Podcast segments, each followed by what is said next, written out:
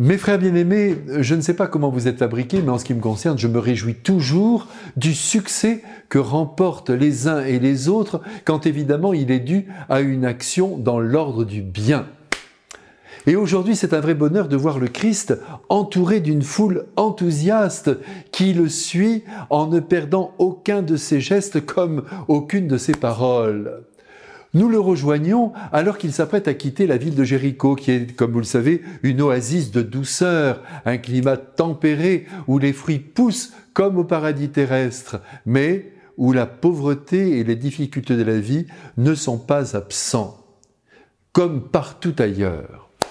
On peut certes et on doit faire reculer les limites qui viennent broyer le parcours humain, bien sûr, des malheurs persisteront malgré tous nos efforts, il n'y a rien à faire.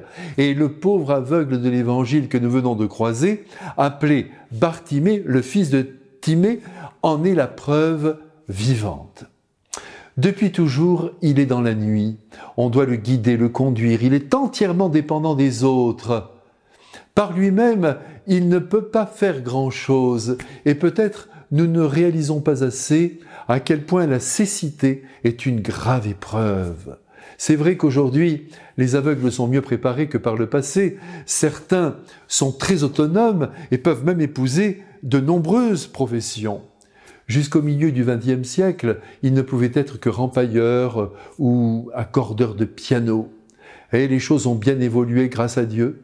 Mais tout de même, mais tout de même, c'est la nuit continuelle pour chacun d'eux.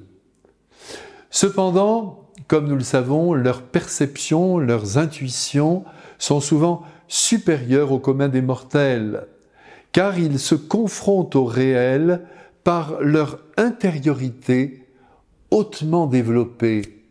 Si bien que nous voyons aujourd'hui Bartimée poser un acte de foi dans le Christ, éprouver une confiance en Jésus dont bien des hommes, avec leurs deux yeux, ne sont pas capables.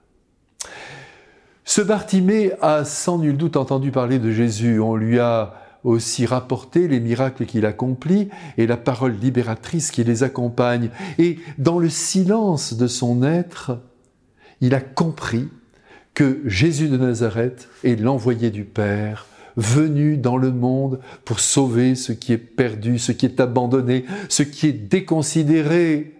Si bien que lorsqu'on lui apprend que Jésus est de passage à Jéricho, il se tient à l'angle d'un chemin où il a toutes les chances, non pas de le voir passer puisqu'il ne voit rien, mais de pouvoir lui parler, de pouvoir lui crier qu'il a besoin de lui.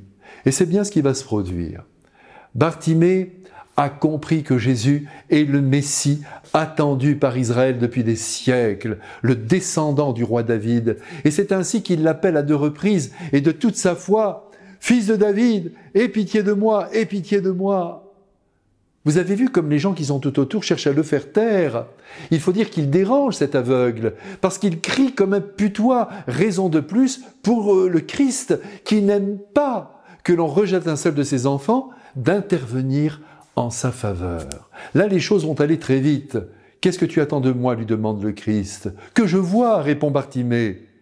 Et c'est le miracle immédiat. Ses pupilles sont recréées sur l'instant la lumière à plein bord chez ce mendiant qui sur le champ, il faut bien noter ce fait, se met à suivre Jésus. En effet, il emboîte le pas derrière lui, derrière le fils de David. Aussi, cet homme est à considérer comme l'un des premiers chrétiens de l'histoire, car chrétiens nous le sommes à la seule condition que nous reconnaissons l'origine divine de Jésus et que nous le suivions notamment dans sa bonté, avec le désir de l'imiter. Tout est dit. Que Bartimée nous ouvre les yeux et augmente notre foi en Jésus, Fils de Dieu. Soyez bénis.